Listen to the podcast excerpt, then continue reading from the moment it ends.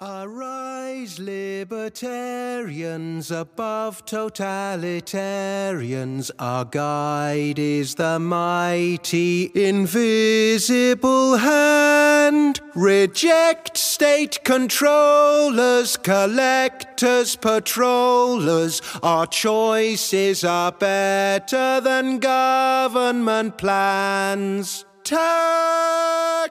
Bueno, pues muy buenas noches a los que se encuentran en este space de candidatos libertarios ciudadanos. Acaba de entrar nuestra invitada, la doctora Lilla.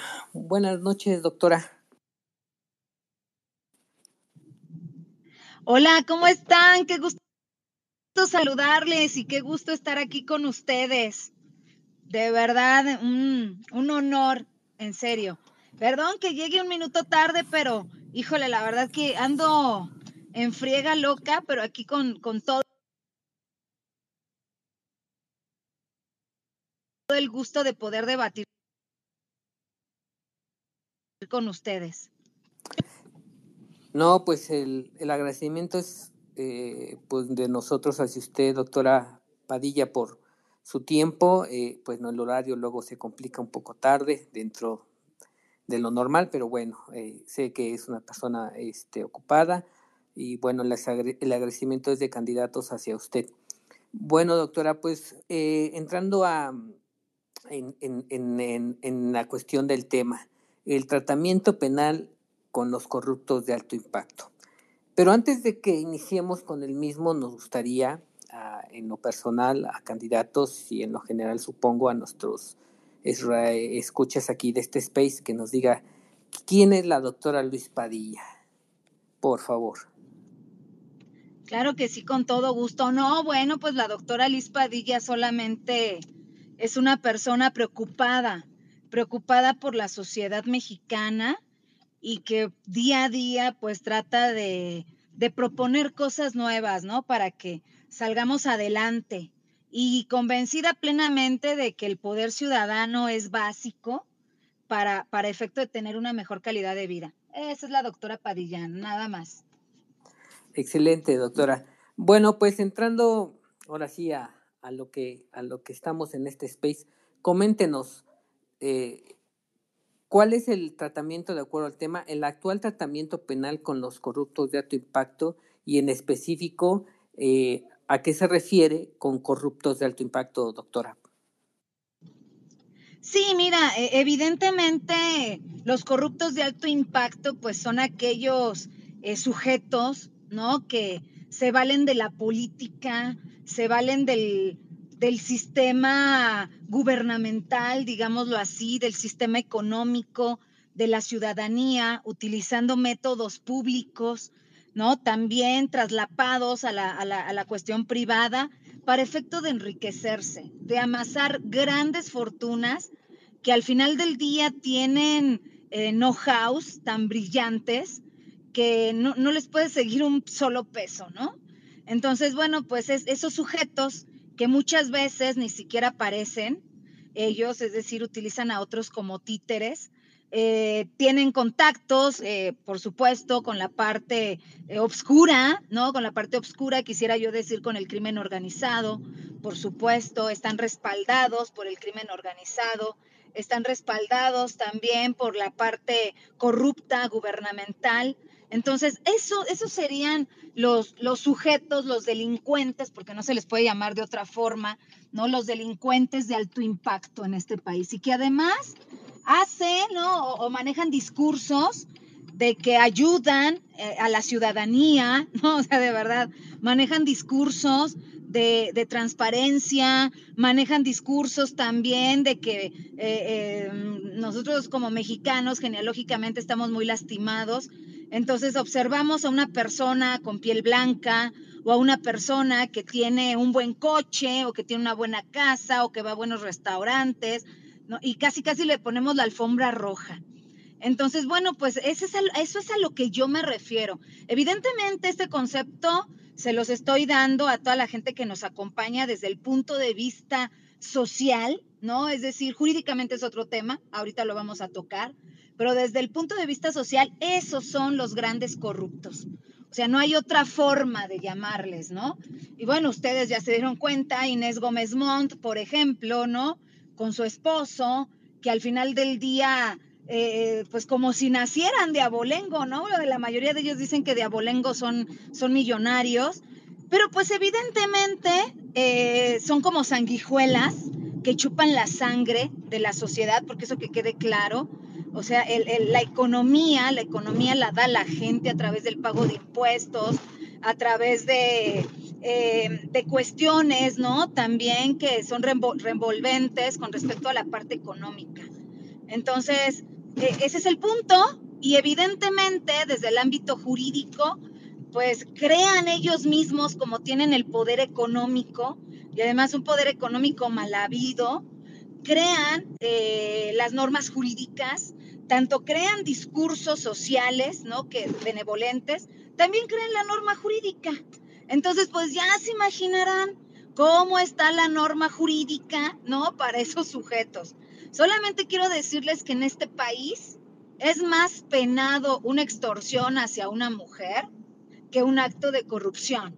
Así como les digo, que, que un acto de corrupción por los millones de dólares que ustedes quieran, ¿no? El caso de Duarte, por ejemplo, eh, el caso de Rosario R, por ejemplo, el caso de Emilio L, por ejemplo. Entonces, bueno, pues en ese sentido eh, son, es de risa el tratamiento jurídico. Ya, doctora, pues sí, realmente em, eh, tal parece que en la procuración de la justicia si lo vemos desde el punto de vista no, no del nivel que usted está mencionando, pero del nivel donde vamos nosotros como ciudadanos a poner una denuncia y nos topamos con corrupción, vemos que el sistema está pero podrido, está tal parece que en contra del ciudadano en lugar que esté a favor del ciudadano. Me imagino en la, en la esfera que usted comenta, en donde pues eh, los, los actores son eh, políticos, son eh, pues eh, el crimen organizado y, cuando un ciudadano está inmiscuido a lo mejor en un problema de ese tipo, en donde hubo un acto de, corrupción o, un asesinato por, por, por, el crimen organizado, pues tal parece que es un, es un barril sin fondo, un barril en donde no vamos a encontrar a lo mejor lo que buscamos y qué es la justicia.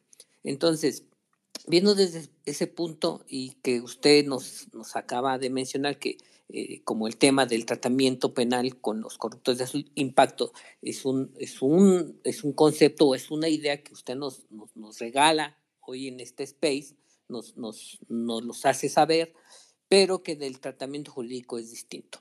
¿Cuál sería ese tratamiento o cuál es eh, uno como ciudadano si se ve involucrado? Y lo digo porque dentro de este, de este Twitter o de esta organización no gubernamental, dentro de esta ORG, pues nos, dentro del consejo consultivo se encuentra uno de, uno de los familiares o uno de los, la familia Levarón, en donde pues tal parece que nunca van a encontrar justicia y, son, ah, bueno, a mi parecer, no sé, a lo mejor me equivoco, corríjame, eh, doctora Padilla, es un crimen de, de, acto impacto de donde están involucrados tanto el crimen organizado como el gobierno, en este caso federal, porque ha, ha sido dicho por la voz de la familia Levarón. ¿Qué nos puede comentar, doctora? Sí, sí, claro. De entrada, bueno, comentarles ¿no? Que este país, en este país el derecho penal, porque digo, estamos hablando de delincuentes, en este país el derecho penal se divide en varias secciones, digámoslo así, ¿no? En un derecho penal garantista, el famoso sistema penal acusatorio que está en nuestro país a raíz de la reforma constitucional en el 2008, un derecho penal militar exclusivo para los militares, un derecho penal para adolescentes en conflicto con la ley, específico para, para menores de 18 años, ¿no? Delincuentes menores de 18 años, y un derecho penal de excepción, ¿no? Un derecho penal del enemigo. ¿Cuál es el derecho más fuerte? Bueno, pues el derecho penal del enemigo. Este derecho penal del enemigo pues tiene tratamientos eh, procesales que restringen derechos humanos, tales, por ejemplo, como prisiones de máxima seguridad, ¿no? Es decir, a todos esos sujetos, fíjense lo que les digo, ¿eh? Y ustedes pónganse a pensar quién de aquellas personas que están eh, procesadas por actos de corrupción, los, los mínimos que están procesados por actos de corrupción, está en una prisión de máxima seguridad. Bueno, no hay ninguno, no hay ninguno en una prisión de máxima seguridad. Ok, ok, eso quiere decir que no son considerados peligrosos. Por eso les digo, ellos mismos hacen sus reglas anticorrupción. Las penas en este derecho penal del enemigo son penas muy altas, de 20 a 40 años de prisión. Eh, imagínense ese, ese punto, ¿no? Ay, perdón. De 20 a 40 años de prisión, pero ¿qué creen? Que hay un catálogo específico de delitos en donde eh, pueden formar parte de la delincuencia organizada. ¿Y qué les parece que ninguno, o sea, escúchenme, ningún delito, ninguno, amerita delincuencia organizada? O sea, no puedo, un penalista que conozca de delincuencia organizada de derecho penal del enemigo, no puede decir que se puede perseguir un peculado con delincuencia organizada que se puede perseguir un enriquecimiento ilícito con delincuencia organizada. Eso es inexacto, porque eso en este país no existe. Y por supuesto, claro, o sea, ellos lo saben perfectamente, ¿no? Ellos saben que en materia penal federal, una, una condena, la mínima, por ejemplo, de cinco, de cuatro años, cuatro años, un día, amerita internamiento en una prisión. ¿Y cuánto creen que tienen los delitos? ¿Cuánta pena, cuánta pena mínima creen que tienen los delitos de corrupción? Dos años. Fíjense, nada más es de risa. Dos años. Un peculado, que es uno de los delitos más fuertes en materia penal. La mínima son dos años, amigos. Un enriquecimiento ilícito, la mínima son dos años. Un ejercicio abusivo de funciones, la mínima son dos años. Y saben que le quisieron tapar el ojo al macho, por supuesto, ¿no? Con esa reforma al 19 constitucional, en donde evidentemente pues insertan enriquecimiento ilícito y también insertan ejercicio abusivo de funciones con prisión preventiva oficiosa. No, bueno, eso no sirve de nada, por eso a mí me hace mucho ruido, ¿no? El caso de todas las personas que ahorita están recluidas por delitos de corrupción porque si se van a un abreviado, un procedimiento abreviado, ¿no? Que repararan el daño, que miren, yo, yo creo que les conviene más estarse unos añitos en prisión y salir billetudos como toda la vida, ¿no? Es decir, me quedo unos 5, 7 años en prisión, pero bueno, pues salgo con todos mis millones de dólares y si me porto bien, la ley nacional de ejecución penal, bueno, pues eh, eh, me reduce la mitad de la pena, entonces pues no voy a tener lío, ¿no? Eh, en cambio, si fuera delincuencia organizada, no, primero, no se puede reducir por el tipo de delito. No, segundo, bueno, pues aquí las penas, pues sí son altas, eh, son de 20 a 40 años de prisión, ¿no? Por ejemplo. Y, tercero, bueno, pues el, el, gobierno, lo voy a decir así, les da el tratamiento que quieren darles. Aquí hay de dos. Si es un enemigo fuerte del Estado, ¿no? Ahí, a ese sí, me lo voy a investigar por delincuencia organizada y lavado de dinero, operaciones con recursos de procedencia ilícita que evidentemente está en el catálogo, ¿no? Del, del artículo 2 de la Ley Federal contra la Delincuencia Organizada y me lo llevo a una prisión de máxima seguridad. Pero si es mi amigo, si quiero taparle el ojo al macho, bueno, pues entonces nada más por peculado y que esté en una prisión como el reclusorio norte, ¿se dan cuenta?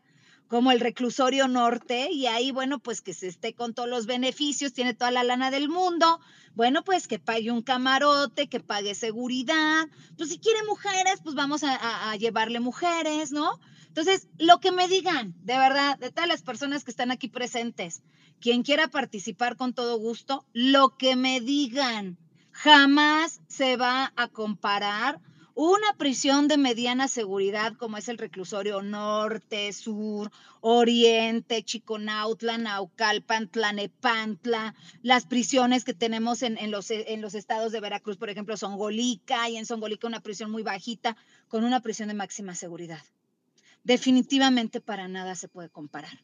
¿No? Y no lo digo yo por el trato, ni mucho menos, sino por las restricciones que hay. Entonces, qué casualidad, ¿no? Que por eso aquí en México hacen lo que se les da la gana, lo que se les da la gana. O sea, aquí es bien sencillo. A ver, fiscal, no los vas a investigar por delincuencia organizada. Nada más investigalos por homicidio, que no estén delincuencia organizada. Y bueno, pues cualquier falla que haya en la investigación, una violación al debido proceso, una violación a la presunción de inocencia, y mira, lo sacamos de inmediato. O, ¿no? En caso contrario, pues vamos a ponerle una condena, pues no tan fuerte para pues que vayan saliendo. Por eso en México, mis queridos amigos, la corrupción es un verdadero negocio. Así se los digo, ¿eh? un verdadero negocio, porque más de tres o cuatro o cinco estarían dispuestos a pasarse siete años en la cárcel, nueve años en la cárcel, teniendo a tu familia en Europa, viviendo súper guau, ¿no? Con la calidad de vida que exige el continente europeo. Y además de eso, bueno, pues sales y billetudo y te vas del país, te olvidas de toda la el lodo que hay aquí en México y eres feliz para siempre. ¿Se dan cuenta de cómo está el tema? Entonces, bueno, pues así, así el tratamiento. Eh, yo muchas veces he propuesto y lo he hecho en la Cámara de Diputados, evidentemente como expositora, eh, para efecto de que el, combate a la corrupción tiene que ser a través del derecho penal del enemigo, tiene que haber restricción a los derechos humanos de estos corruptos, se les tiene que intervenir cuentas bancarias, financieras, intervención de comunicaciones, por supuesto, se les tiene que dar un trato especial. Estos corruptos tienen que estar al nivel de los delincuentes organizados. Pero no, hombre, se les trata con pétalos de rosa y además son considerados como, como presos políticos, por favor, por favor. Y bueno, pues uno se sacrifica por la banda, ¿eh? Porque tan es así que no se persigue por delincuencia organizada, que nada más agarran a uno del grupito, ¿no? El que se deja, o al, o al más débil, o al que saben que el que tiene cola que le pisen, que no va a rajar, o con el que quedaron de acuerdo, para que a los demás no les toquen un pelo. No, no, no, no esto se tiene que perseguir por redes, o sea, aquí más de tres personas, más de cuatro, más de diez deberían estar tras las rejas. Y evidentemente, bueno, pues que no tenemos también este, un, un sistema bueno, ¿no? En materia de transparencia, aquí nada más se les investiga a los que quieren, a los que, a los que son los enemigos, los que me pueden causar problema, y a los otros pues se las perdono, ¿no? Y, y es una corrupción, o sea, de verdad, terrible, terrible, al grado de que tienen que estar en los puestos claves, ¿no? En los cargos claves del país. Pues mis amigos, ¿no? Mis cuates. Miren, yo ya lo viví con la Fiscalía General de la República. Yo ya, yo lo he vivido, ¿no? También con, con, la, con la parte del Fiscal Nacional Anticorrupción. O sea, yo no, nunca pensé que iba a ganar, eso se los digo de una vez. Se los digo de una vez, yo jamás pensé en ganar, pero ¿sabes qué era lo que yo quería? Exhibir la corrupción y exhibir evidentemente los conocimientos de los sujetos y exhibir que hay cargos que son de adedazo. Y eso lo voy a seguir haciendo y cada rato lo hago.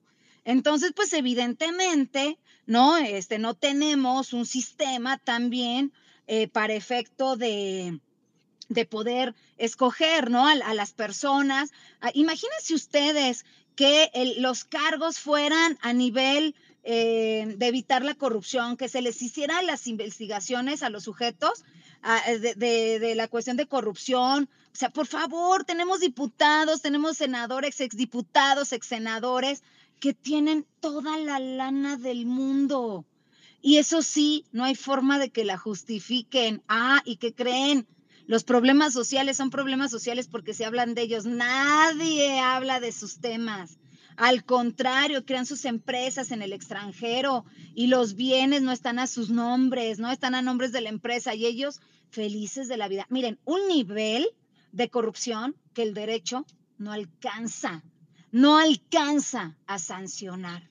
No, yo creo que la corrupción se tiene que terminar de otra forma o, se tiene que combatir de otra forma porque si nosotros lo hacemos jurídicamente, no, bueno, o sea, ¿cómo vas a aplicar una norma hecha por los propios corruptos? Por favor, por favor, o sea, a ver, un procedimiento abreviado donde le quitas un tercio de la pena mínima, de acuerdo al Código Nacional de Procedimientos Penales, quítale un tercio de dos años. quítale un tercio. Un año, cuatro meses, mis amigos. No pisan prisión para nada. De risa, de risa.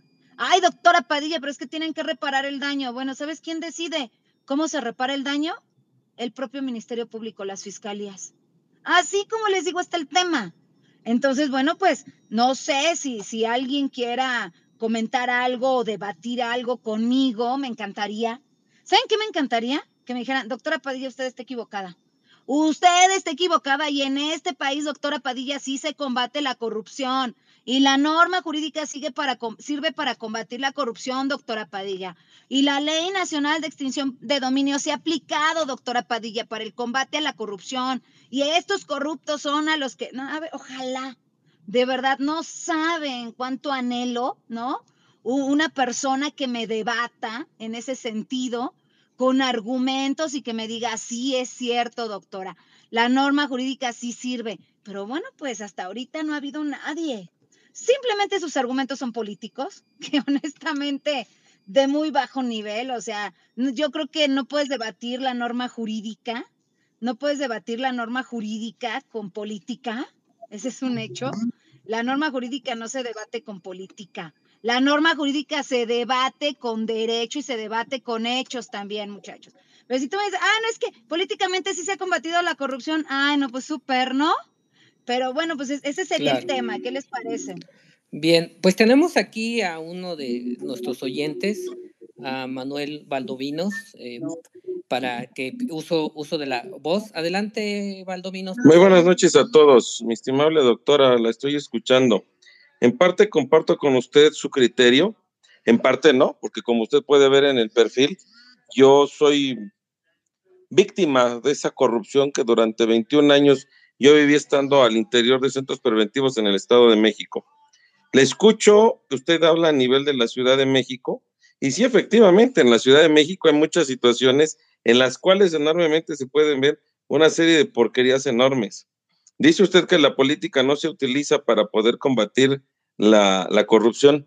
Yo siento que sí se puede, porque la misma política la han estado utilizando para hacer cuestiones facciosas como la mía, de simular un beneficio al cual yo no tengo por qué tener en su momento un acceso y por la corrupción moral, porque aquí ese es un gran problema que debemos también de ver. No nada más estamos hablando de la corrupción económica, que es enorme. El tema, muy claro lo dice, ¿no? Temas de corruptos de alto impacto. Pero el problema que aquí tal vez no se ha visualizado también es que la corrupción no la tenemos que combatir nada más a los servidores públicos de abajo como lo son los de los centros preventivos. Porque en algo, no sé cuántos aquí sean López Obradoristas o no, yo al menos dejo bien en clara mi postura. Yo no soy morenista, pero sí comparto ciertos criterios con el presidente de la República. Uno que comparte es el de barrir de arriba para abajo la corrupción, o no nomás la corrupción, sino toda la porquería y la podedumbre que de por sí existe. Entonces, aquí una de las cuestiones muy importantes es que para que los negocios de la cárcel no se den, se tiene que combatir de la raíz y la raíz es desde los corruptos policías judiciales que lo detienen a uno por cochupos que se dan con sus jefes, como al mismo tiempo el empezar a tener que soportar situaciones de, mm, malos procesos que se inician desde malas investigaciones con delitos fabricados, como es el de mi caso. En el caso de su servidor, no se puede dar ejercicio de la justicia simplemente porque da la, la pequeña casualidad de que porque Manuel Ramírez Valdovinos tiene las pruebas de que el muerto está vivo, pues simplemente porque al señor magistrado Ricardo Francisco Sodi Cuellar se le ocurre que a fuerzas quiere al muerto vivo, cuando ellos mismos me dieron las pruebas de que el muerto en algún momento dado está vivo y que no es el muerto por el que a mí me, me achacaron toda esta situación y me tuve que aventar yo 20 años de mi vida preso, 21, privado de la libertad por un muerto que yo no, nunca me comí y que aparte de todo, da la casualidad de que aun cuando al muerto yo lo estoy ventilando que no es la persona que ellos decían ser, no me quieren a mí eh, respetar lo que la ley dice. Entonces la corrupción empieza no nada más desde el dinero. Aquí la corrupción empieza moralmente, desde, la, desde quienes deben de ejercer el derecho, porque de nada sirve combatir el derecho con el derecho sin, sino, sin que los que deben de ejercerlo o aplicar la ley intrínseca como debe de ser, no lo hacen. El, el ministro presidente de la Suprema Corte hace unos meses o hace dos meses aproximadamente, manejó y dijo que se tenía que hacer un cambio de fondo en el cual la ley no tenía por qué estar siendo interpretada por nadie. Y efectivamente, yo comparto esa situación con el, el ministro Arturo Saldívar, porque la ley entonces, ¿de qué sirve que los legisladores lo hagan? Si los que la deben de ejercer no la respetan como lo que es una, una letra estricta a su respeto y la dejan como letra muerta. Entonces, a muchos que defendemos el derecho, nos están dejando como burros cargados de literatura, de que nada nos sirve estar estudiando las leyes, la constitución, etcétera, si los que las deben de aplicar no lo respetan. Entonces, creo que aquí la situación dentro de lo compleja tiene algo muy, muy cierto y muy lógico de poderse dar. Primer punto, hablamos de lo que son las cárceles, pero antes de irnos a las cárceles, yo créanme que los invito a todos a que hagamos conciencia de ver lo que origina el negocio de la cárcel. Y el negocio de la cárcel lo originan malos servidores públicos al momento de detenciones. Lo originan este, ministerios públicos que se prestan a fabricar delitos con muertos que no sé ni por dónde están, ni quiénes los tengan, ni cómo los tengan, ni qué forma los tengan, pero ya le sembraron a uno un muerto, un arma, drogas, etcétera. Seguido de ahí, tenemos jueces, y esa es una de las situaciones bastante ridículas, y perdón mis expresiones, yo soy muy eh, intrínseco para hablar y ofrezco disculpa si alguien se siente por aquí ofendido, ¿no? Pero si tenemos una de las grandes estupideces que ver de Enrique Peña Nieto, es precisamente el querer norteamericanizar la ley. ¿De qué nos sirvió norteamericanizar el sistema de justicia si a final de cuentas no estamos norteamericanizando los criterios del ejercicio de la ley? O sea, no podemos tener el juicio o el criterio de una persona de Norteamérica eh, utilizando sus leyes, cuando aquí somos peor de corruptos que allá. Aquellos también son corruptos, ¿eh? y seamos honestos. Estados Unidos, Rusia, España, China, todos los países y en el mundo, lo he dicho también recio y quedito, la prostitución y la corrupción son dos males necesarios para que este mundo exista.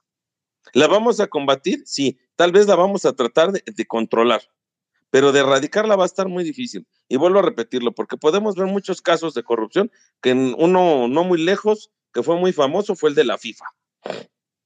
Entonces, vuelvo a lo mismo, tienen, se tienen muchas situaciones en las cuales la corrupción se puede empezar a controlar ¿cómo?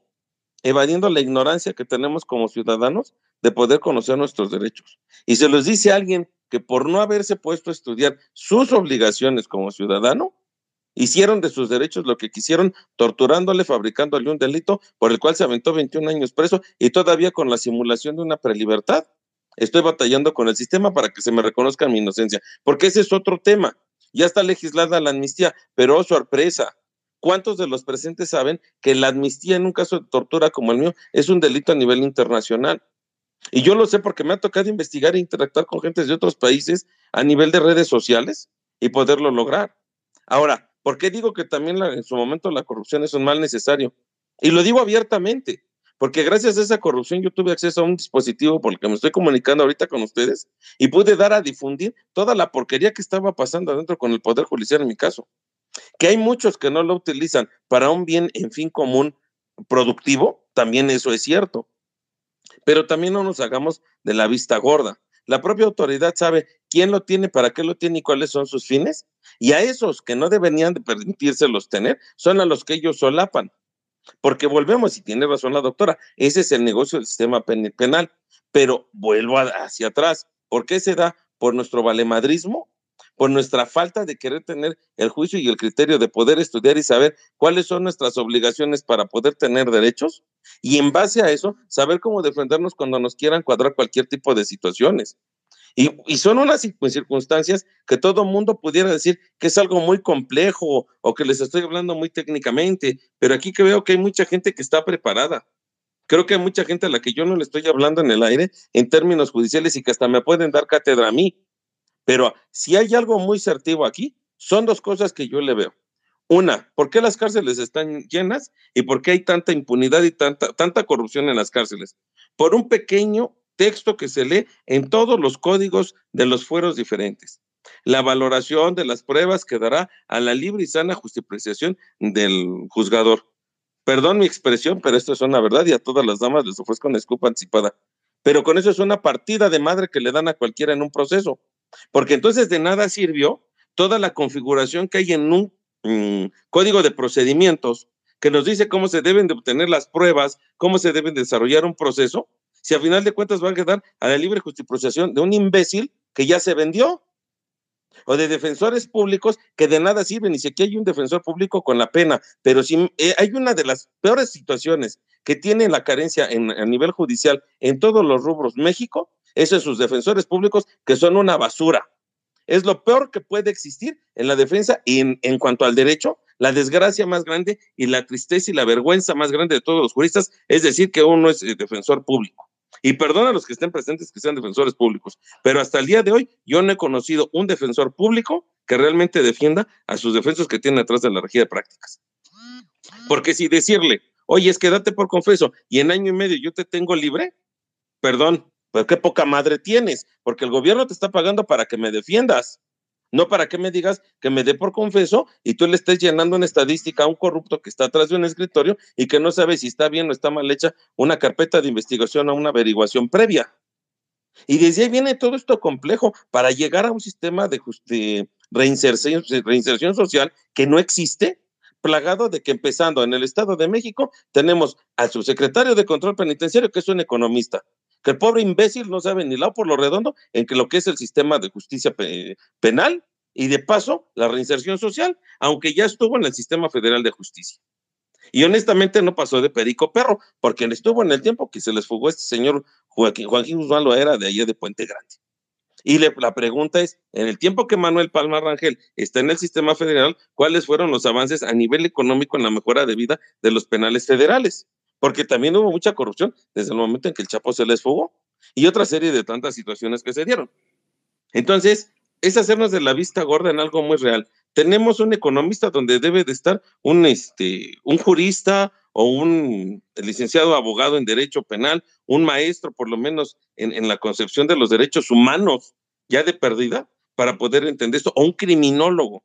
Tenemos un director general de prevención, Jaime Chartea Mojica, que para maldita la cosa es un maestro de calidad. O sea, ¿qué va a calificar de calidad?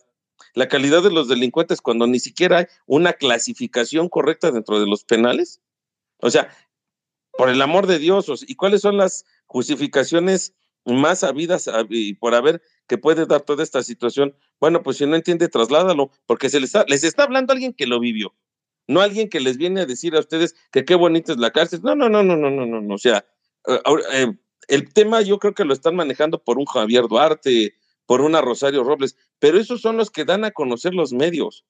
¿Por qué no se han ido a meter o por qué no nos hemos ido a meter de aquellos como Manuel Ramírez que tuvo que hacer ruido para que, entre comillas, voltearan a verlo y dieran una válvula de escape a todas las estupideces que ha hecho el, el Poder Judicial en el Estado de México en contubernio con la hoy Fiscalía General de Justicia, antes Procuraduría, y la propia Dirección General de Prevención y Reinserción Social.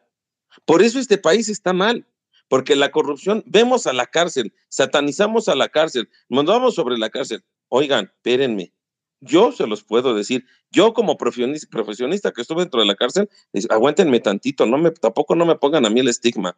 ¿Por qué? Porque yo estuve dentro del fuego y aprendí a andar en él sin quemarme. Y la prueba es de que yo ayudé a muchos a salir libre y que para el sistema judicial del Estado de México soy un dolor en las ingles y una ladilla embarazada en los sobacos que no me quieren en ningún lado. ¿Por qué? Porque les preliberé a mucha gente y les arranqué mucho de los vicios. Y yo soy una persona que ya les estorbaba y que tuvo la poca madre, Sodi Cuellar, de decir, si preso me está haciendo lo que me está haciendo, libre no dudo que logre otras cuestiones. Entonces, saben que están mal y prefieren taparle el ojo al macho en lugar de ejercer Estado de Derecho. ¿Y por qué digo que la política aquí sí entra? Por una situación muy tangible, y creo que eso cualquiera lo sabemos. ¿De dónde salen las leyes? De la política que se ejerce en las curules de las cámaras de diputados.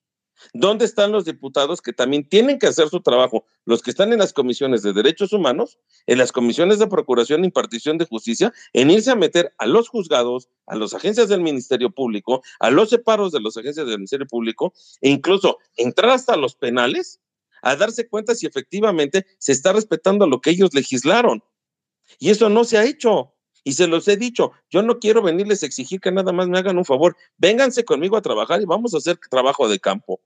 Entonces, la política sí puede hacer mucho, que los políticos también no se han querido manchar los zapatitos, a bajar a donde está la peor cloaca que la sociedad así ha querido hacer por conveniencia de las estadísticas, es distinto.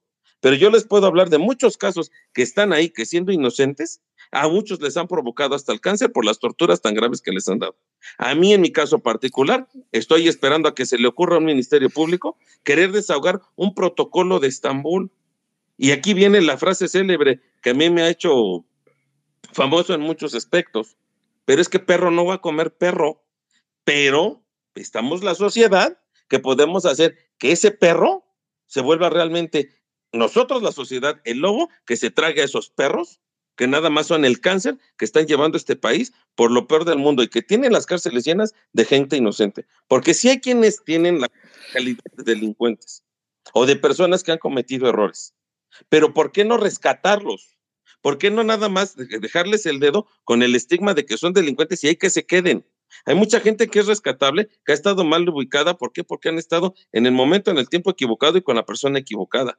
Y hay otros como el servidor de todos ustedes, que sin necesidad de haber tenido que delinquir, simplemente porque le cayó mal a Juan Pérez, pagó un millón quinientos mil pesos, me detuvieron, me dieron una sanjuaneada durante más de 12 horas, me fabrican un muerto que está vivo y me mandan a que el juez tercero penal, hoy magistrado, por cierto, Juan Arturo Velázquez Méndez, me regalara 40 años de cárcel.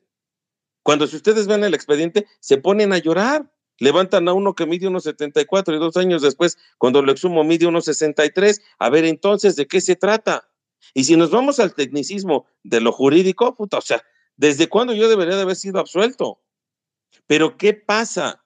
Nuestra ignorancia, nuestra apatía, nuestra mediocridad y nuestro valemadrismo de no querer saber cuáles son nuestras obligaciones, de cómo se componen nuestras leyes, nos hacen a que cualquier hijo de vecino nos vengan a hacer y que haya muchos casos como Manuel Ramírez, como Miguel Ángel García Padilla, como Gerardo Villalobos Rodríguez y otros tantos que ahí todavía se quedaron. Entonces, si hablamos de la corrupción de la cárcel, yo los invitaría, y, perdón Andrés, tal vez estoy echando abajo tu tema, ¿no? Pero yo los invitaría. Eh, para darle la voz a la, a la doctora. Claro, claro. Adelante, para que concluyas. Eh, yo, les, yo los invitaría a que más que eso viéramos realmente la corrupción de lo que es el sistema de justicia, que en consecuencia se lleva entre las patas la reinserción social. O sea, aquí esos dos temas van de la mano.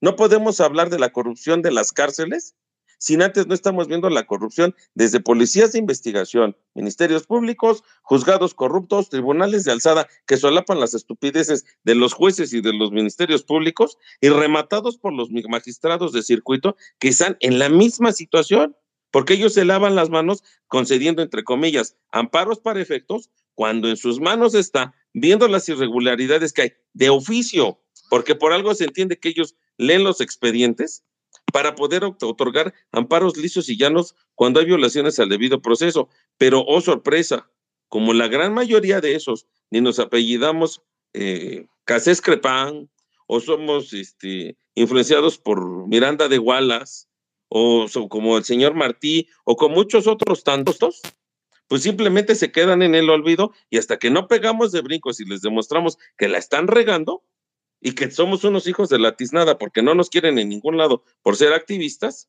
pues hasta entonces es como perelibéralo y que no esté jodiendo. Y presionan a la familia al extremo de hacerle un circo en el cual a la familia no le queda otra más que con el miedo que le infunden tener que aceptar todas las porquerías que ellos hacen. Porque aquí la otra situación es esa. Lo tratan a uno de reinsertar y lo hacen a uno pagar con doble moneda la reparación de un daño muerto que está vivo. En mi caso, como al mismo tiempo los 21 años de cárcel. Y yo pregunto, ¿a mí quién me va a pagar la tortura, los gastos, daños y perjuicios cuando ese infeliz está vivo? Todo lo que a mí me toca vivir en las siete cárceles en donde me trajeron en esos siete traslados durante 21 años. Y ya sé que me van a censurar porque si me van a ir a mi página, perdón, a mi página o en mi perfil y van a ver los videos, sí, sí, sí, yo tuve cámaras dentro. ¿Pero por qué? Porque yo estaba fastidiado de todo lo que estaba pasando y porque volvemos a lo mismo, como yo no tengo los ojos de color, para conmigo no volteaban a ver hasta que yo levanté la mano. Hasta que hubo una Laida Sansores con un general Gallardo en paz descanse que se apiadó de mí, volteó y dijo, es que esto no puede seguir así. Hasta que hubo alguien como Meme Yamel que dijo, es que señor presidente, hay unas personas que están en huelga de hambre por alguien que está privado de la libertad injustamente. Solamente así logré hacer las cosas y porque vuelvo a lo mismo. Yo mm, recurrí a una corrupción productiva. Pero la pregunta es, ¿por qué los sistemas penitenciarios que saben de esa corrupción nociva no le ponen un alto? Porque ese es un negocio de ellos y porque los propios legisladores en la política ociosa no se bajan a ver lo que está mal de lo que ellos mismos legislan. Claro. Vamos a, ¿qué, nos comentas, eh, eh, doctora Padilla, sobre este punto, por favor? Sí, sí, claro. Evidentemente, Valdovinos, bueno, pues vivió el tema, ¿no? Eh, yo cuando me refería a las cárceles de la Ciudad de México que las nombré, no solamente la Ciudad de México, del Estado de México, de Veracruz, ¿no? cité a Songolica, por ejemplo, eh, me refería que no, no a la, a la corrupción penitenciaria, que claro, eso es evidente. Yo te voy a comentar algo, ¿por qué corrupción penitenciaria? Porque eso deja muchísimo dinero, así de simple. O sea, ustedes saben que yo tengo muchos seguidores en las redes, en el Facebook tengo arriba de 83 mil seguidores. Hay personas que, que se comunican conmigo estando adentro de las prisiones, ¿no? Y digo, está bien, yo no tengo problema, pero eso es corrupción, porque no pueden tener eso, ¿no? Algunos sí tienen, otros no tienen, entonces, eh, eh, sí, claro, también la corrupción a nivel de, del Poder Judicial está tremenda, está terrible, pero bueno, pues esto es sistémico, o sea, tenemos la corrupción aquí en el Estado mexicano hasta los huesos, hasta los huesos, y definitivamente, pues eso implica, ¿no? Eh, injusticias como la, la, que nos está señalando Valdovinos, que bueno, pues al final del día, eh, sí, yo noto el enojo, por supuesto, pues cómo no se va a enojar uno, ¿no? Y, y, claro, pues también eso fue por una cuestión de corrupción. Evidentemente se trata de justificar, pero yo te voy a decir algo, Valdovinos, y algo que, que, que ojalá y, y, esto eh, lo tomes en consideración. La corrupción así es, no es el mismo trato, perdón que lo diga así, no es el mismo trato jurídico, político, el que tú quieras, que te van a dar a ti o que te dieron a ti, y eso chécalo, a que le van a dar a un corrupto de alto impacto. No, perdóname, pero tienen hasta dieta especial, ¿eh? Tú estuviste recluido en una prisión de la Ciudad de México. Sí, porque ya, supongo que estás libre por lo que acabas de mencionar. Y tú sabes, o sea, las personas de alto nivel político, de alto nivel político, ¿cómo los tienen? No, los narcos, o sea, evidentemente los tienen como reyes adentro. Entonces, eso es corrupción. En el sistema penitenciario, pues evidentemente no hay igualdad. Y el trato que te iban a dar a ti no es el mismo, discúlpame, que le iban a dar a Emilio Lozoya o que le están dando a Emilio Lozoya. No es el mismo que le están dando a Duarte. Y perdón, el sistema penitenciario sí es el mismo, así de simple. Pero hay tanta corrupción que pues al final del día, eh, eh, y eso es precisamente lo que yo quiero que quede claro aquí, o sea, hay, es tanta la corrupción que a ti te, te imputaron por un homicidio, tú dices de una persona que está viva, ¿no? Que al final del día, este, no, no, no sé si te absolvieron o no te absolvieron, qué pasó, porque no entendí lo de tu procedimiento, si fue mediante amparo, no, no sé cómo está el tema, pero es, no tiene nada que ver un homicidio, mi querido Valdovinos, o sea, tú me estás diciendo 40 años, bueno, a ellos ni 10 les van a dar. Por un delito de corrupción, ni 10 les van a, les van a dar. Entonces, imagínate cuál es el trato. Y además, tú no te quedaste con dinero. No fue por dinero, ellos sí. Ellos saquearon las arcas. Entonces, tú mismo con tu experiencia, aquí nos estás dando a notar ¿verdad? ¿Cuál es la diferencia de tratos? Tú mismo con tu experiencia nos estás dando a notar que la corrupción en México es un verdadero negocio. Tú mismo con tu experiencia nos estás señalando aquí en México que la política es corrupta, por favor. Por favor, porque desde el momento en que Laida Sensores se apiadó de ti, no sé cómo se haya apiadado, yo espero que lo haya hecho poniéndote un abogado. Fíjate lo que te estoy diciendo, ¿eh? Y ojalá y no lo haya hecho haciendo una llamada o hablando con alguien, porque eso, mi querido amigo, también se llama corrupción. También se llama corrupción. Entonces, No puede ser, ¿no? Que una política en México, por eso te digo, ojalá te haya puesto un abogado y un abogado bueno para que te defendiera. Porque tú no, tú no señalaste con exactitud cómo fue la intervención de esa política. ¿Ok? Pero si la intervención de esa mujer que ha sido gobernadora, que ha estado en el, en el Congreso, no, fue eh, tratando de intervenir por ti desde el ámbito político para que te absolvieran, discúlpame mi querido amigo, eso en este país y en donde quiera se llama corrupción. Y es igual de corrupto el Poder Judicial que tú nos estás señalando que tuvo, que, que, que eh, procesó tu caso, que una política que hace una llamada para que te dejen salir o para que saquen el amparo, ¿no? De forma distinta. Entonces, por favor, por favor, yo creo que aquí tenemos que ser lo más em, eh, em, directos posible, ¿no? Lo más transparente posible. Y no podemos decir que porque a mí me pasa o no me pasa no es corrupción. Y no podemos decir que porque a mí me ayudó o no me ayudó es corrupción. Fíjense ustedes qué tan arraigado está ese tema de corrupción. Y yo lo siento muchísimo y como abogada te voy a decir que he visto casos como el tuyo, infinidad, infinidad. Señoras de 65 años que las condenan a 40 años de prisión por extorsión a 10 policías. Imagínate nada más el tema. Y también he visto este tipo de corruptos de alto nivel que se están unos, o sea, nada es el caso de Raúl Salinas de Gortari, chéquenlo ustedes, ¿no? Ah, pero ellos sí pueden pagar abogados de altísimo nivel. Como nos decía Valdomino, Valdomino, ¿sabes qué, doctora? Pues es que los defensores de oficio son una vasca. Y perdón por los que están aquí, dijo Valdovinos, ¿no? Ah, bueno, pues para que tengas un defensor de altísimo nivel necesitas tener tal la lana del mundo como la que tenía Raúl Salinas de Gortari. Y salió millonarísimo el tipo, ¿eh? Y estuvo 10 años nada más. Entonces, eso es lo que, lo que yo quisiera comentar con respecto a lo que nos dijo Valdovinos. Hay que tener cuidado hay que tener cuidado porque cualquier político, evidentemente, que intervenga desde un ámbito estrictamente, perdón, fuera de un ámbito estrictamente jurídico, como yo les dije, por eso yo les comento, o sea, discúlpame, la corrupción desde el ámbito, eh, desde el ámbito político solamente se puede combatir mediante políticas públicas como por ejemplo el sistema quantum de blockchain, cosas así. No, de que haya, haga una llamada y a ver que, no, no, perdónenme, eso es corrupción. Tiene que ser todo estrictamente desde el ámbito jurídico. Jurídico. La política, pues no, no hay, decía la doctora Leticia García García, ¿no? No hay peor corrupción que el que te dé la orden un superior para que hagas lo que se te dé, lo que se le dé la gana, y además sin necesidad de poner un peso. Fíjense nada más cómo está el tema. Esto es lo que, lo que yo quisiera comentar con respecto a lo que dijo Valdovinos. Sí, doctora, eh, eh, la, situación, yo creo que aquí viene muy, muy ad hoc la cuestión de, no sé, a lo mejor me equivoqué, la cuestión eh, y el concepto, la idea de la igualdad ante la ley que esta cuenta defiende y que busca a través de las ideas de la libertad, los libertarios buscamos la igualdad ante la ley.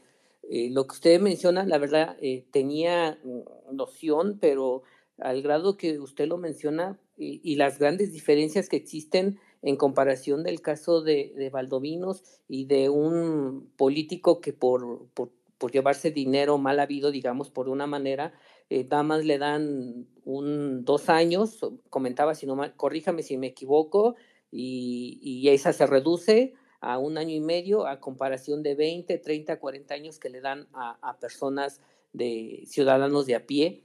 Y, creo que, que, pues sí, me, me, me, me, quedo sorprendido porque pues esto es parte de, de, lo que busca Candidatos Libertarios, la igualdad ante la ley. Hay una, una, una cita que menciona mucho Julián Levarón que dice, el Poder Judicial que reclama monopolio en la justicia no provee la más mínima noción de justicia para nadie. Pero creo que esta es hacia nosotros, los ciudadanos de a pie, porque como usted lo comenta y usted lo, lo hace referente, pues eso no, es, no aplica para, para estos, estos políticos que tienen, pues, eh, muy, muy, si tienen, claro, lo tienen, el, dinero para contratar un, un, abogado así premium, por decirlo de alguna manera, y, y que los defienda, ¿no? al fin de cuentas, la legislación pues está hecha casi casi para que ellos cometan el, delito, eh, la gocen, quitémosle si la gozan bien o la gozan mal dentro de un, de un penal, con, con, chicas o sin chicas, dejémoslo, pero a fin de cuentas va a salir en bien poquito tiempo que yo creo que me, decía, me eh, decía un maestro en, en, la, facultad, decía que ni, ni, yendo a bailar a Chalma va a poder hacerlo un ciudadano de a pie, ¿no? O sea, 10, 20 años como usted lo menciona, dice, no, o sea, creo que hay una, una desigualdad ante la ley enorme en, esta, en, este, en este tema que, que, que sí, me, sí me sorprende porque sé lo, lo, que usted hace, doctora Padilla, eh, y, la verdad nunca, nunca me imaginé, yo sí estoy, eh, estoy impactado por los delitos de alto impacto y las diferencias que existen entre estas, parece, eh, como decía Octavio Paz, este, estas como dos ciudades distintas, ¿no? Que no me gustaría utilizar el término eh, de los fifís y los no fifís, pero sí como un México de eh, ciudades, ciudades, en donde por un lado se vive de una manera, y estoy hablando de la justicia, no estoy hablando de económicamente, y por el otro, pues, pues tal parece que la justicia no, no va a llegar, ¿no? No sé qué me pueda comentar, este, doctora Padilla. Sí, claro, evidentemente lo que tú dices es correcto. Eh, hay distinto trato, ¿no? Y, fíjate que ese distinto trato desde el punto de vista procesal penal, igual desde el punto de vista dogmático penal, se da incluso en niveles, ¿no? Porque también hay presos políticos, por supuesto, pero también, o sea, tú pregúntale a, la familia de Rosario Robles cómo ha sido abandonada, pues ese es un hecho, ¿no? Ha sido abandonada por todas las personas, digamos, ¿no? Que probablemente pudieron haber participado en la estafa maestra, eh, ahorita, bueno, pues ella se ha sabido que ni siquiera, ni siquiera ha sido o, se le ha dado la figura de testigo colaborador, es decir, no ha soltado prenda, como pudiéramos decir, no ha soltado prenda en contra de pues aquellas personas que pudieran estar inmiscuidas. Ahora chequen ustedes, ¿no? ¿Cuánta, cuánta recuperación de activos hay?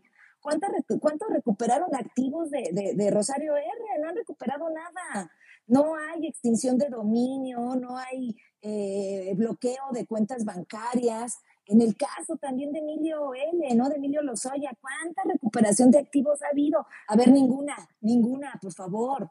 O sea, el hecho de, que la unidad de, inteligencia financiera bloquee cuentas bancarias no quiere decir que es recuperación de activos. Lo he dicho hasta cansancio.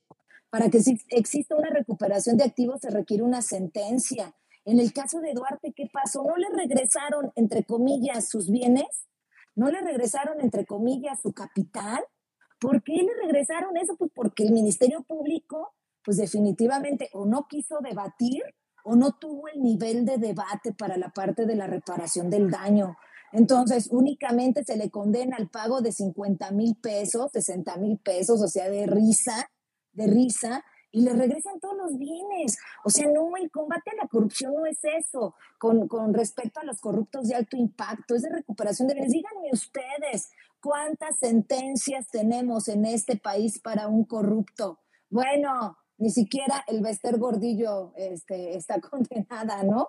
Se le otorgó el amparo, se le otorgó el amparo y, y bueno, pues al final del día también se le regresaron los bienes. Ese es el tema que yo quiero tratar con ustedes. Ese es el tema de las propuestas. O sea, las propuestas y las propuestas tienen que ser legislativas. A ver, este, Valdovinos tiene razón. A ver, doctora Padilla, pues es que mire, la política este, se hace desde que los diputados no están haciendo política para crear leyes. Ojalá y fuera así. Ojalá y fuera así. Porque les voy a decir algo, algunos no tienen ni idea, ni idea de lo que están legislando van y levantan la mano. Las leyes son como las chuletas ahumadas, ya nada más llegan para efecto de que estas, eh, bueno, pues se cocinen, ¿no? Por favor, díganme ustedes, ¿qué análisis hay? Si hubiera un análisis, no tendríamos las normas anticorrupción que tenemos actualmente que están de risa. Oigan, pues, ¿qué es eso? Una pena, ¿no? El 212 del Código Penal Federal penas administrativas, inhabilitaciones de 10 a 20 años. ¿Ustedes creen que les va a importar? ¿Les va a importar una inhabilitación de 20 años? Ay, por favor, por favor, si se llevan todo el dinero para mil generaciones, ¿no? Por ahí el doctor Santiago Nieto, ex titular de la UIF, él decía, Oye, es que es muchísimo dinero que en su vida ni en tantas generaciones se lo van a acabar. ¿Ustedes creen que les interesa eso? Por eso les comento, miren, yo creo que desde el punto de vista jurídico, insisto, no alcanza para el combate a la corrupción. O sea, si nosotros creemos que el combate a la corrupción, pues es específicamente eh, que, que estén detenidos estos sujetos, es cierto, es cierto, es cierto. No hemos visto nosotros este, detenidos, bueno, sí, el caso de Raúl, de Raúl Salinas de Gortari, ¿no? Tampoco hay que decir que no ha habido. Por supuesto, también ha habido políticos detenidos, ¿no? Por supuesto, casos de, de corrupción, el señor de las ligas, recuerden ustedes, o sea, tampoco hay que decir que, ay, es que este, este gobierno es lo que ha hecho maravillosamente. No, espérate tantito, que quede muy claro. Eso solo, solamente se aplica a la parte de los enemigos, mis queridos amigos. Solamente, no más. Eres enemigo, bueno, te pongo el pie. Eh, eh, díganme ustedes, ¿cuántas sentencias tenemos sobre corruptos de alto impacto? Bueno, Ecuador, Ecuador ha logrado una sentencia en contra de un expresidente, Rafael Correa expresidente corrupto que, eh, que ahorita está prófugo, pero logró a él y a todos los sujetos que participaron con él mediante una doctrina de la imputación, ¿verdad? Este, de la intervención, perdón, de la intervención delictiva, eh, utilizando los órganos, eh, los órganos de poder, ¿no? En ese sentido, que lograron sentenciarlo. Aquí en México, bueno, el artículo 15 del Código Penal Federal en cuanto a la intervención ilícita no tenemos ni siquiera esa figura. ¿Qué quiere decir? Que los que están arriba manejando a los demás como títeres, que son este que, que tienen, son los que autores inmediatos, ¿no? Los que realizan las cosas, pues solamente los agarran a ellos de conejillas de indias, pero no les tocan un pelo. Entonces, evidentemente, eh, sí, que bueno que, que, a mí me invitan a estos espacios, porque yo sí quiero decirles, yo sí quiero decirles que el combate a la corrupción en este país es de risa.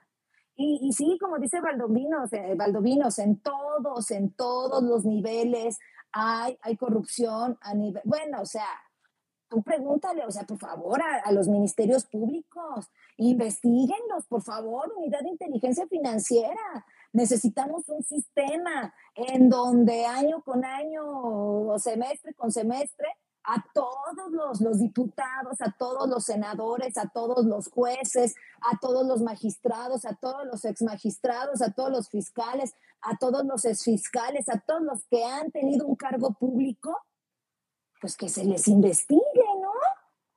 Que se les cheque sus, sus investigaciones, perdón, que se les cheque sus cuentas bancarias, que se les cheque sus bienes. Por favor, tenemos ex magistrados que tienen a sus familias estudiando en Europa, mis amigos, estudiando en Europa y que tienen además mansiones, que tienen negocios. ¿Por qué no siguen los capitales? Ah, no, no. Y les voy a decir por qué. Porque el combate a la corrupción en este país solamente es para aquellos que quieran hacerme competencia.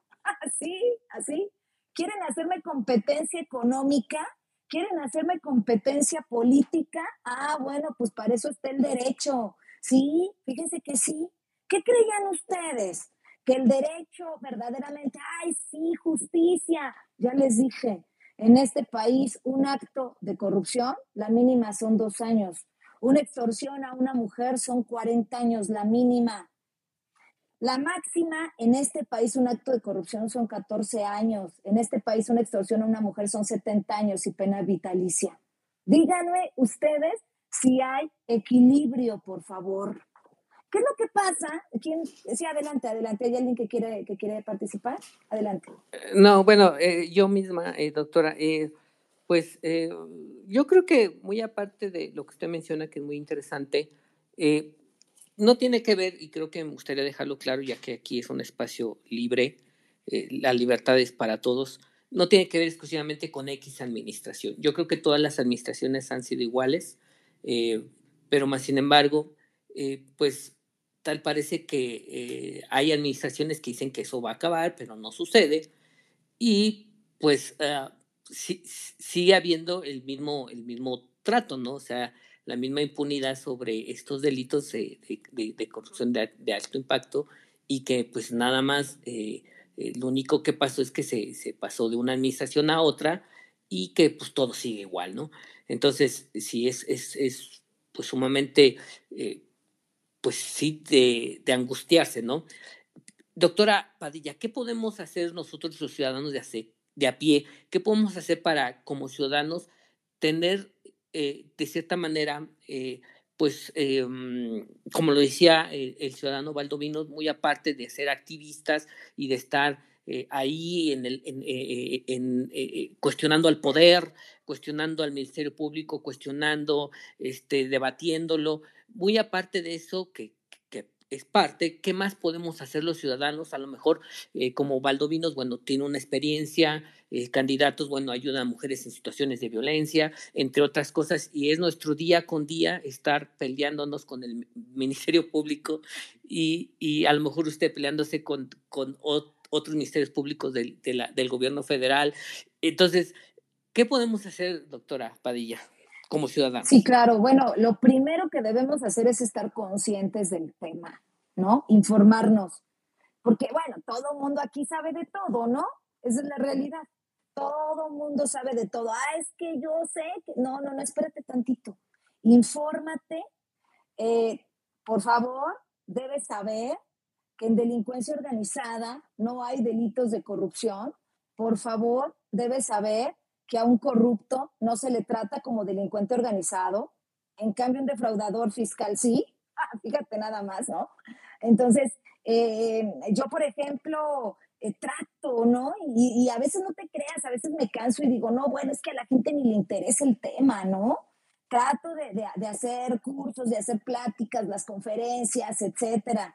Y, bueno, pues, eh, pero pasas, no sé, algún tipo de show, ¿no? Femenino o algún tipo de, de, imagen, ¿no? Rara y todo, y todo el mundo ahí va, todo el mundo ahí va, pero en eh, la ciudadanía estamos distraídos, la ciudadanía estamos vibrando muy bajo, discúlpenme, la ciudadanía estamos apáticos. En el caso de Valdovinos, bueno, eh, tiene razón él, ¿no? A, nosotros ni nos toman en cuenta, o sea, solamente los poderosos, los poderosos son, y eso porque los medios de comunicación lo dicen, ¿no? Son a los que los reflectores van y todo el tema. Y les voy a decir por qué razón. Porque estamos en un sistema económico, ¿no? Fíjate, aquí en México tenemos gente súper millonaria, súper millonaria, y que además sus millones no los tienen aquí, los tienen en el extranjero, ¿ok? Y que además son políticos, ¿no? Y que además hacen política y que además ejercen el poder, pero también tenemos 60 millones de personas en extrema pobreza. ¿Quieren ustedes que les diga cómo, los, cómo, cómo nos ven esos políticos millonarios? De verdad, ahorita lo que estamos hablando se están burlando de nosotros. Ja, ja, ja, sí, déjalos, pobrecitos. Hay un libro de Manuel Wallerstein que se llama El Universalismo Europeo y él tiene un, pasaje, ¿no? Precisamente en la página 34 de ese libro, de cómo los españoles en la época de la colonia eh, eh, observaban a los, a los amerindios, ¿no? Decían que eran sujetos, que eran como animales de carga, que, eran, que eran sujetos que solamente servían para cuestiones mecánicas, que no podían pensar, que no tenían los conocimientos. Bueno, así de igualito nos ven estos tipos. ¿Verdaderamente creen, verdaderamente ustedes creen que esos sujetos tienen un poco de empatía hacia con nosotros? Ay, están ustedes equivocados. Nunca han platicado con ellos, nunca han convivido con ellos, no saben que de palabras, y no lo voy a decir porque a mí no me gusta ser despectiva, ¿no? No saben que, de, determinadas palabras no nos bajan como ciudadanos. Ay, sí, mira, la doctora Padilla es una grillera. Ay, déjala, déjala que ande ahí diciendo cositas, que les ande enseñando, ¿no? Pues ella es maestra, que les ande enseñando cómo, cómo son las cosas. Y es que nos van a hacer nada, se burlan de nosotros.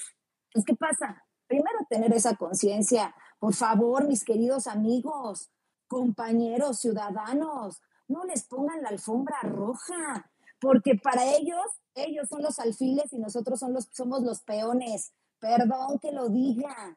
Ellos son los alfiles. Además, hay niveles para ellos, ¿eh? Claro, que manejan un discurso de igualdad social, que manejan un discurso de que, ay, bueno, pues te voy a dar tu mensualidad, ¿no? Tu beca, no sé cómo se llama eso. Si eres madre soltera, te doy tu bequita de 700 pesos. Si eres, este, em, chico que no tienes trabajo ni estudias, bueno, te doy tu bequita de 6 mil pesos. ¿Saben eso qué implica para nosotros como sociedad? Implica que ellos se llevan los millones de dólares a nuestras costas, nos dejan en un sistema, ¿no? En donde no hay eh, espacios, no podemos tener, ah, ¿quieres eh, eh, estar en un espacio? Ah, no, bueno, pues te tienes que alinear, ¿no?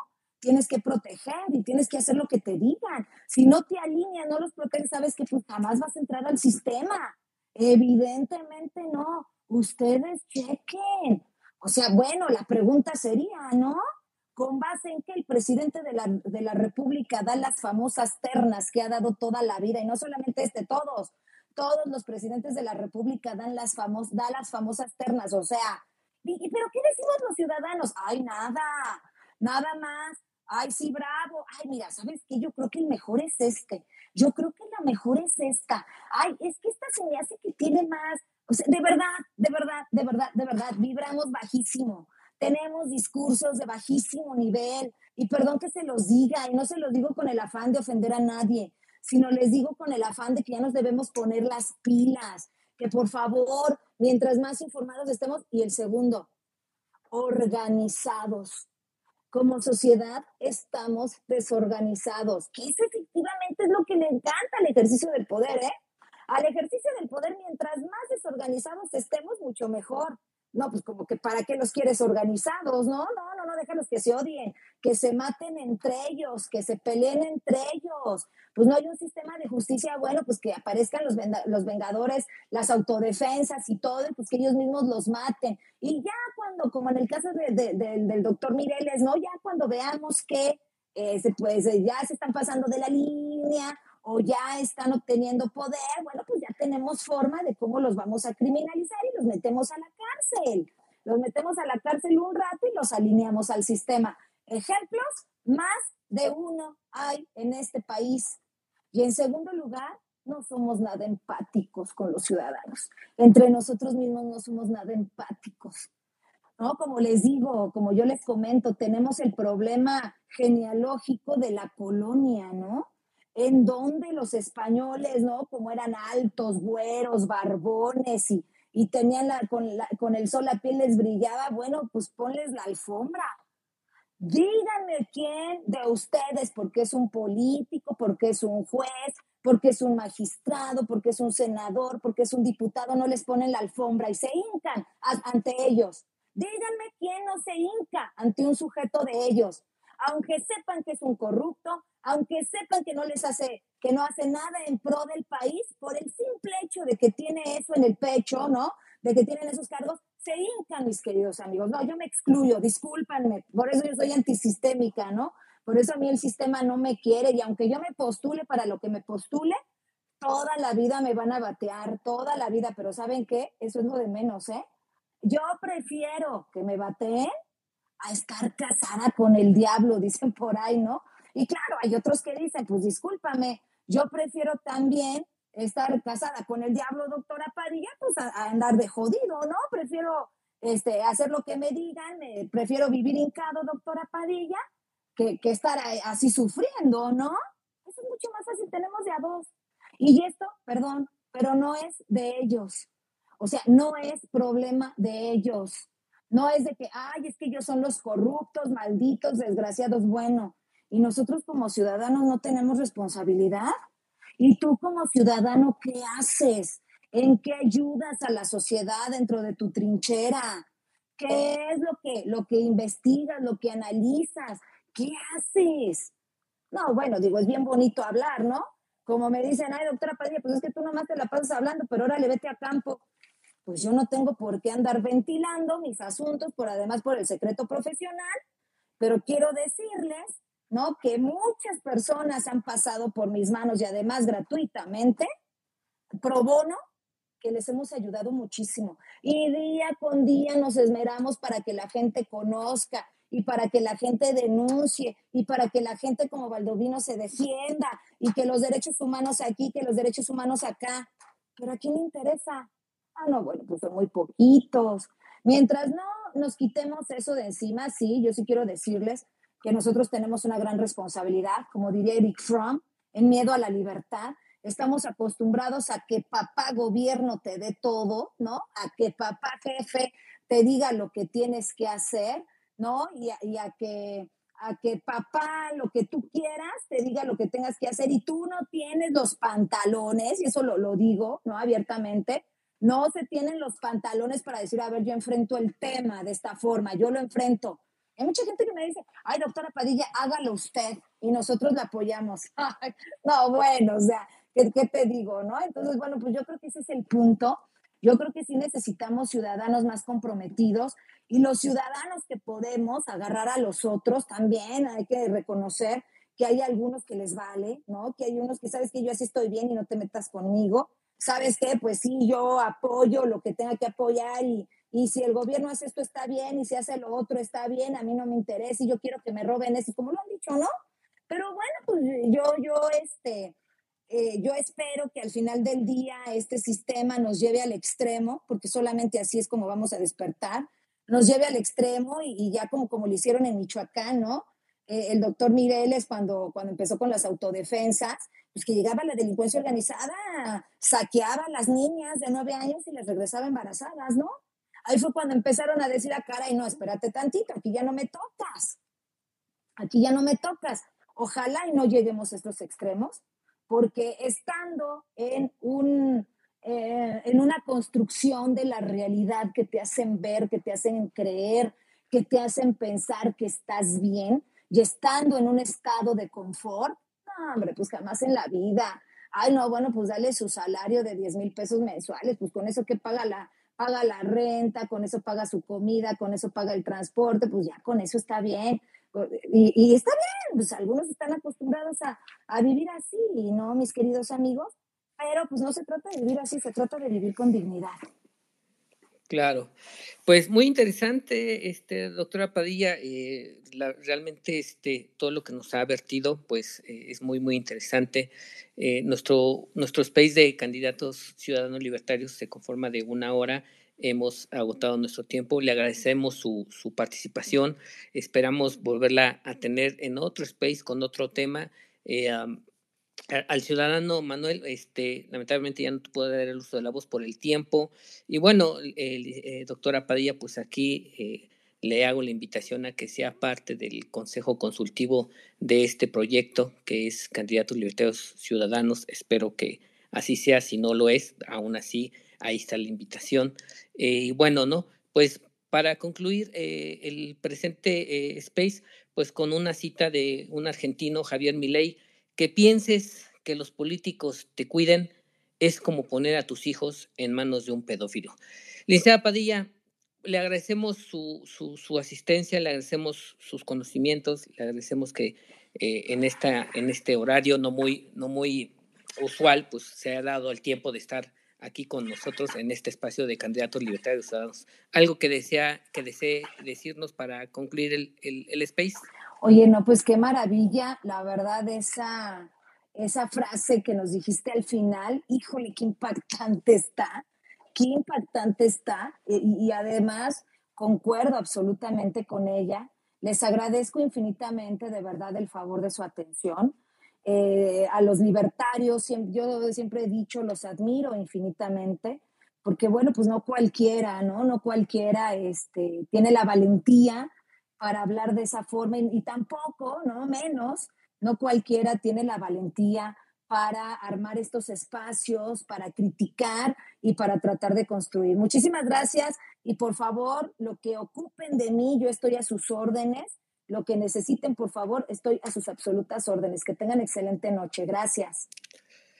Pues les agradecemos a todos los que estuvieron aquí eh, en este espacio de candidatos libertarios ciudadanos con el tema el tratamiento penal con los corruptos de alto impacto con la doctora Liz Padilla. Pues que pase muy buenas noches. No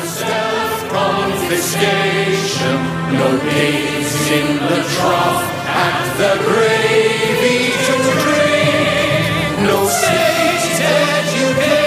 education to brainwash our nation. No experts dictate what